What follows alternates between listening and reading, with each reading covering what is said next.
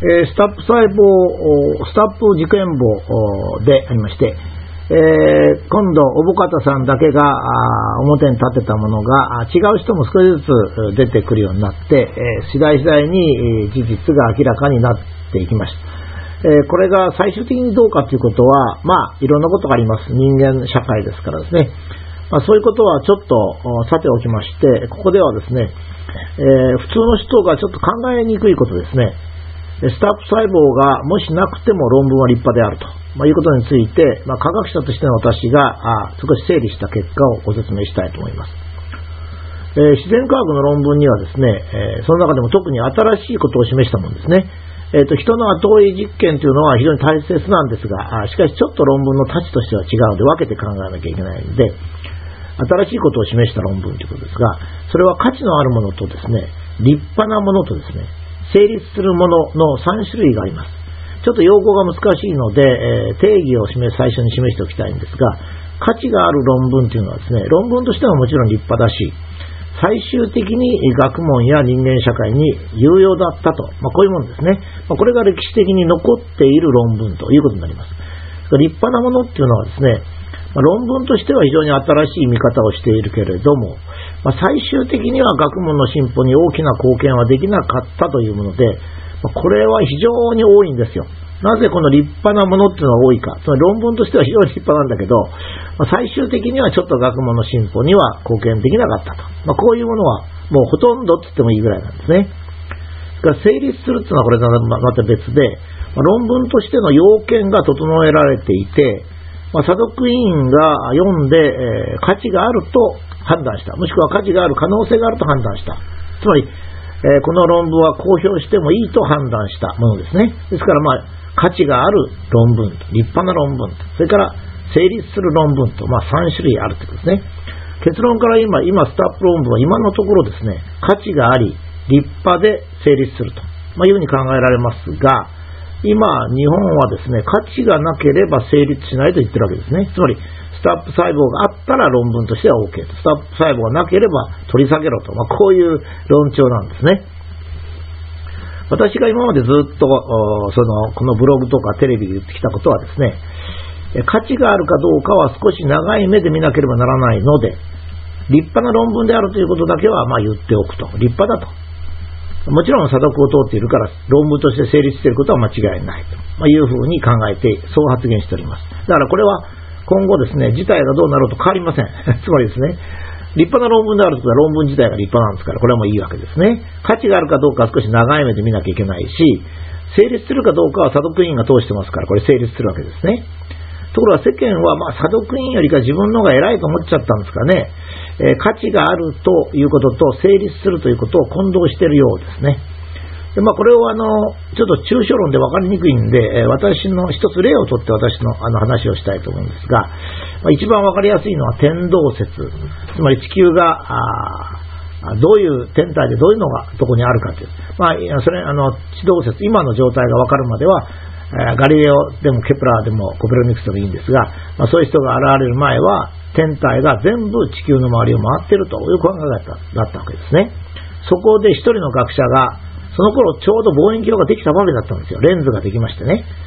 で、最初の望遠鏡を使った人が実はガリレオだったんですよ。はい。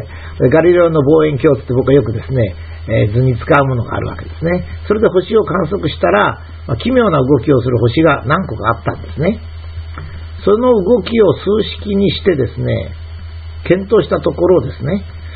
どうも私たちの地球はある星のグループに所属していて、まあ、その中心は木星だという論文を出したとしますね、誰かが。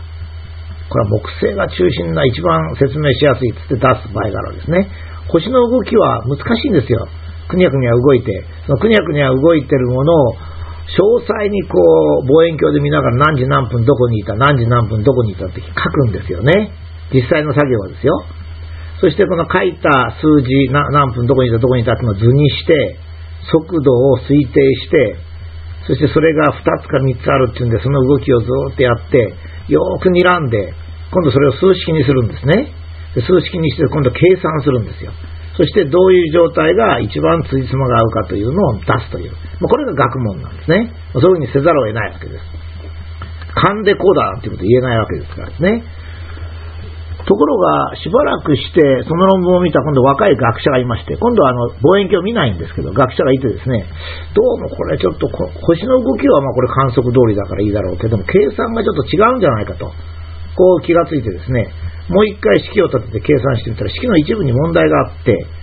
どうも木星が中心じゃなくて太陽が中心の方が説明しやすいと、まいう見解を論文で発表したと。ま、こうなりますね。この問題はその後、けりがつかないんですよ。誰も宇宙に行かないから。計算しか出ませんからね。ですから、結局どうなったかと、それから300年、えー、っと、1600何年ですからね、700年、800年、900年、2000年、あ、もう400年余り経って、人類が人工衛星を打ち上げて、太陽系の外から写真を撮ってみると、あ、そうか。太陽の周りを地球が回ってるなと。木星も回ってるなってことが目で見てわかる。まあ、あの最近の場合ではスタップ論文が目の前に提出されるっていう。まあ、学問っていうのはね、こういうふうに進むわけですよ。ではですね、最初にいわゆる間違った論文、つまり計算間違いの論文を出した学者はですね、偉いのかっていう問題なんですね。それから、計算式の間違いを発見した人が偉いのか。それとも人工衛星を上げて、えー、太陽系の外から写真撮った人が偉いのか。っていうことですよね。私はね、もともと星を観測して、望遠鏡で一生懸命夜中起きて、それで地動説に疑問を持ち、不完全だったけれども、結果的にはですね、不完全だったけども、それを指摘した人がいないとですね、計算する人だけではダメなんです。計算する人は望遠鏡を見てませんからね。それがどういう価値があるとか、まあこれは大きな社会的問題になりますけどね、ガリレオの投獄という大きな問題になりますが、まあしかし、あの、それが何になるのって言われたら何になるのかわかりませんけど、まあ、学問というのは一つ一つが進歩し、我々の考えを正しくしていくわけですからですね。つまりですね、我々自然科学者っていうのはどう考えてるかというとですね、自然は人間より大きくて大きくて優れてるんですよ。だから自然を研究する私たちの心は最初からですね、自然は人間の知恵より大きく複雑だということが前提なんです。だから自然科学者は謙虚なんですよね。謙虚じゃないとですね、いつも親父みたいなのがいるわけですよ。親父ってのは自然ですね。そこから怒られるわけですから、いつも怒られ続けなんですよ、僕らはですね。で、スタッフ論文はですね、外部からの刺激で細胞が初期化されることがあるということを、まあ、ある実験で示してるだけなんです。あの、今日ね、もう私買ってきたんですけどね、料理と同じようにレシピがなきゃいけないじゃない。何言ってんだなと。料理は毎日やってる分かってることじゃないのと。分かってることと分からないことっていうのはもう天と地とも違うんだと。それから食べてみることもできないんですよね。つまり人工衛星も上がらないんですから。そんなね、分かったことをやれとかね、スタッフ論文ができなきゃダメだっつったらね、地動説っていうのは人工衛星が上がるまで論文が出せないんですよ。だって目で見れないんだから。そんなことって山ほどあるんですね。我々はそれに常に挑戦してるから、数式が必要であり、複雑な観測が必要なんです。もしもスタッフ細胞があるなら論文は極めて高い価値を持ちますね。もしスタッフ細胞がないか、もしくはあっても何の役にも立たない、学問的な意味もないっていう場合は、まあ価値はちょっとなくなるけど、それでも価値があると思いますけどね、立派な論文ってことになります。いずれにしても論文を取り下げるかどうかなんてことは全然関係ないし、研究者の資質がどうかなんてことも関係ありません。要するに、自然は人間が取り付くのが大変なんですよ。だから最初は間違いだらけなんですよ。私テレビで言ったように、間違いはいいんですよって言ったらですね、みんなが論文間違っちゃいけないのかって言うから私が、いやいや、論文の多くは、こういった新しい論文の多くは間違ってるんですと。なぜ間違ってるかっていうと別に間違ってるのは人間の責任じゃないんですよ。人間の頭脳の方が自然よりも小さいっていうことなんですよね。だからこれしょうがないんです。じゃあ、人間の頭脳の方が自然よりかちっちゃいから研究するなと言ったらですね、かつてローマ帝国時代は人間の平均寿命25歳。それが少しずつ伸びて今80歳を超えるようになってる。まあ、これはもう大きく科学の貢献があることはもう間違いないんですね。それから、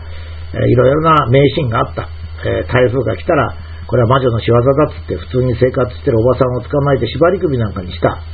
そういうのがなくなってきたのは、やはり学問が進歩してきたからですね。だけども、学問の進歩には一定の限界があるわけです。特に自然科学の場合は、自然を解明するっていうことは人間の頭では非常な苦労をもたらすと。もしくは間違いの多いんだと。しかしその間違いをいちいち上げつらわないで我々は進んできたんです。でその間違いはですね、恋と錯覚と単なる計算間違いと全く区別ができないんですよ。それはね、区別できないんですよ。研究者はですね、えー、いろんなことを考えて研究しますから、錯覚がまあ一番多いんですけどね。まあ中には少しの悪意がある場合はあるかもしれない。悪意というのがはっきりとあるっていうことは普通ないんですけどね。これはまあ、このブログで、あの、どうせ明らかになってしまうからってことを言ってるんですが、まあ、普通は錯覚はあるんです。それからもちろん今度みたいに書き間違いとか計算間違いとか、図表の取り間違いとかですね、こういうふうにしたらちょっと分かりやすくなると思って少し手を加えたらちょっと手の加えすぎだとかですね、まあ、そういう類のやつはいくらでもあるんですよ。しかし我々が目指すとこは、そういうものの欠点を追求することではなくて、自然よりか人間の頭がボロいということをよく分かってですね、少しの間違いを許しながら先に進むと。この感覚を持てない人は、もう研究者になるのをやめた方がいいんじゃないかと。えー、っと、まあ、銀行もそうだと思いますかね。銀行も帳簿をつけてる人はきちんとつけるんですよ。おそらくですね、銀行でもですね、重要なお金の融資を決める人は、やっぱりあやふやなところで決めていくんじゃないかと思うんですよね。だから、この世の中ってのは難しいことは全てあやふやなんですよ。あやふやの中で頑張っていくっていうのが人間の知恵というもんですからね、勇気とか知恵っていうもんですから、まあ、そこのところをちょっと考えたいなというふうに思って筆を取りました。